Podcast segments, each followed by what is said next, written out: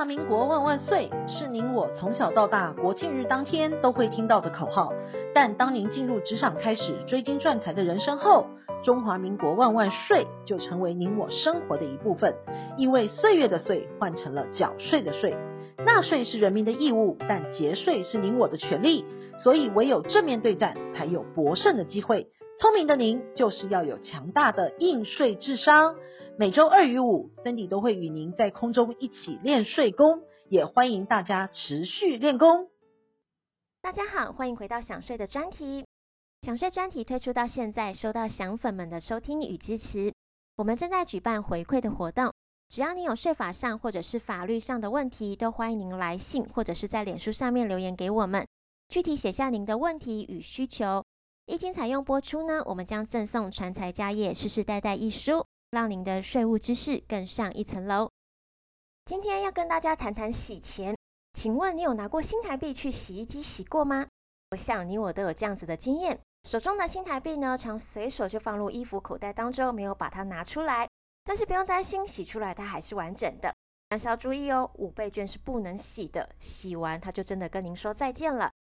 洗钱的意思呢，是来自二十世纪初美国芝加哥的黑帮大佬艾尔卡彭。当时呢，他开立了多家投币式的自助洗衣店，用来掩护他贩售私酒的犯罪来源所得。他把犯罪所得跟洗衣店的获利都混在一起了，让大家以为这些钱都是靠洗衣店赚来的，使黑钱变成了白钱。其实洗钱是无所不在的，像是您去银行开户需要开半天，开完还不是当天就会好。汇个款呢，银行还要问东问西的。其实他不是在防诈骗，是在防洗钱。汇胶集团呢，为了洗假钞，会利用消费让假钞变成真钞。或许你我手中的钞票就有可能是假钞哦。也有诈骗集团呢，会利用人性的弱点，要求您去超商购买点数卡，或者是去 ATM 的机台操作，让辛苦赚来的钱轻易落入了不法分子的手中。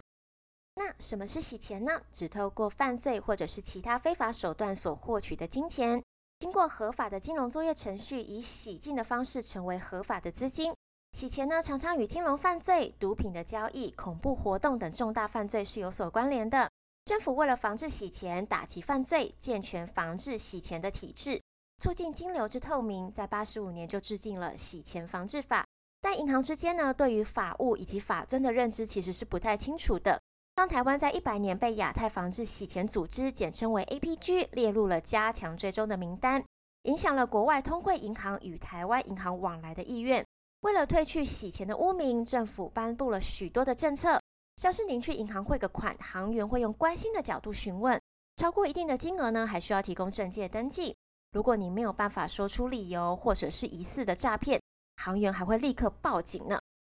在经过银行的努力以及人民机警之下，终于在一百零八年成功脱离洗钱的名单，更取得了亚太地区会员国最佳的成绩。那金额超过多少是洗钱呢？答案是五十万。那一定有人说，我长期汇四十九万算吗？相信我在银行眼中，这就是洗钱。本周的税务新闻呢，提到了有钱人的投资新宠艺术品买卖，常常会与洗钱画上了等号。除了艺术品之外，贩卖毒品。赌博、人头账户、比特币等犯罪所得，其实都算是的。Nick Phillips 呢，在一百零八年推出了洗钞事务所，就是根据巴拿马文件而来的。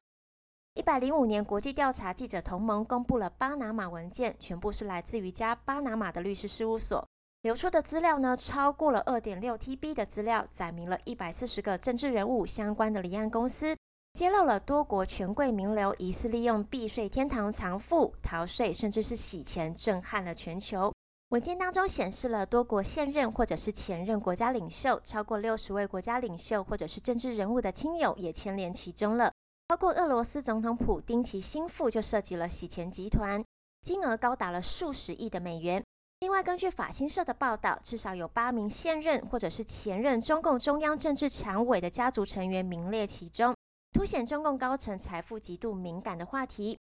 艺术的市场兴盛与该地区的政治经济活动都有密切的关系。长久以来，艺术品一直是一种既有利可图又充满趣味的投资标的。除了有投资价值之外，还有社会的效益。艺术品呢，则是利用低买高卖的假买卖，将钱以合法交易的方式洗到目的的账户。随着 NFP 平台艺术品被苏富比、佳士得等传统拍卖行以及顾客认证具有匹敌实体艺术品的价值之后，NFT 掀起了一波颠覆数位产品交易的革命。任何数位形式的虚拟事物，只要转化为 NFT 之后，就能激起抢购以及收藏的欲望。NFT 呢，存在于区域链当中的数位加密证明，是用于证明所有权的真伪。区域链上详细证明了程序有关作品的详细讯息，包含创作者的署名、交易历史、历任所有者等等的，有助于鉴定这份作品的真伪、原创性以及所有权，确保不可能在其他区域链上上传相同图像的 NFT 副本。而 NFT 呢，与比特币、以太币是有一些类似的，但差别在于呢，每一枚 NFT 都是独一无二的数位标记，不可以互相替代交换的。正是因为艺术品的主观性，而让艺术品在几个世纪以来，经常被当作非法资金流动的主要手段。丝路呢，这个耳熟能详的古代贸易古道，历经了历史与岁月的变迁，原有的城楼呢，变成了古迹；驿站成为了热闹的城市，在新旧交替与繁华兴衰之间，成了最吸引人的旅行之路。在现代科技呢，也有思路。思路呢，是暗网当中最具品牌价值的电商。堪称黑暗版的淘宝，你能想到的东西都可能在上面找到。简单的来说，只要你情我愿，就可以形成一种买卖，并仅以比特币作为交易的媒介。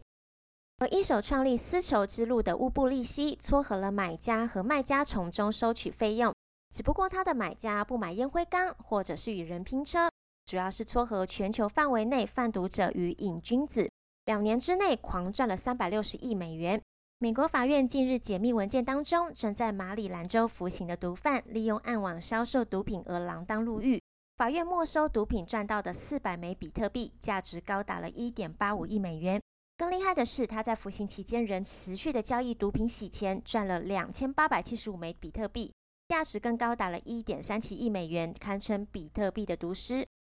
今年五月，英国警方突袭了一个涉嫌非法种植大麻的农场。让他们震惊的是，他们看到的不是卤素灯跟大麻，而是大约一百台挖掘比特币的计算机。比特币等虚拟货币基于加密货币的匿名性，可自由不记名产生不同比特币的钱包，搭配混币的服务，难以追踪真实的身份，是近年来常见的洗钱工具。小赌怡情，大赌伤身。现在网络呢又出现了赌博电玩、虚拟彩券等各种的博弈游戏，常让人自己赌博成瘾却不自觉。赔了钱可能会失去家庭与前程。根据统计，赌博成瘾的患者约有百分之五十三会从事非法赌博的活动。美国精神学会更将赌博列入心理疾病之一。大部分的人呢都是碰碰运气去玩的，但是赌徒的心理呢就是输了还想要把输的给赢回来，赢了还想要继续赢下去，使自己占有率得到进一步的满足。而且单单赌博呢是可以为自己带来一点点利益的获取。这样使赌徒的心理有了生长的环境。但不管您是赢钱还是输钱，博弈产业都是赚的。去年七月，刑事局宣布了令人震惊的消息，号称要将台湾打造为博弈代工之岛，专门提供客服与软体服务代工的一之博数位娱乐开发公司，实际上却是经营赌博网站，跨境找赌客下注，更涉入了大规模的洗钱。光是一个星期的洗钱金额就高达了新台币五十亿元。一智博靠的是层层转化的手法，取得大量的人头账户，交叉运用用来处理庞大的赌金，好混淆银行与执法单位的注意力。再将赌客输赢的赌金，透过旗下开发大量人民币的账户汇进汇出之后，经过不同账户集结与转汇，再送入其他国际博弈集团的手中。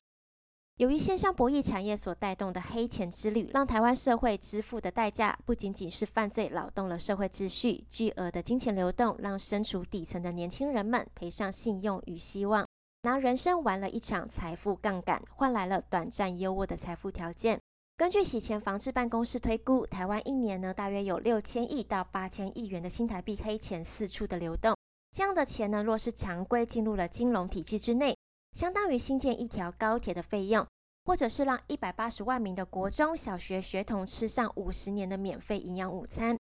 微软的创办人比尔盖茨曾预言了，金融服务长久会存在，但金融产业并不见得。面对这样子的趋势，金管会要求虚拟通商货币要配合洗钱防治稽核的制度，意外让国际认证的洗钱防治师爆红了。主要是针对加密货币、人口贩卖、诈骗逃税和政府贪污等等，需要经由这群专家接轨国际，对于我国金融秩序及健全发展与稳定有正向且深远的影响，更实质涉及外商投资对我国金流环境的评估，长期影响台商经贸的发展，也有效打击跨国犯罪与有助于台湾参与实质的国际组织。疫情之下，消费的行为改变，学习的方式也可以很多元。过去透过包装媒体学习，近期也可以透过声音学习到新知。享税的 Podcast 从去年十一月底推出了不动产移转节税妙方、信托规划及每个月的资产配置建议等等的相关议题，希望可以让您了解税务，及时更新市场的动态。想要了解更多的省税妙招与市场的动态，请订阅享税 Podcast 并追踪卓越的粉丝专业。我们会在上面提供最新的税务重点与市场的脉动，让您成为市场的领航人。今天的享税专题就分享到这，谢谢您的收听，下周我们空中再会。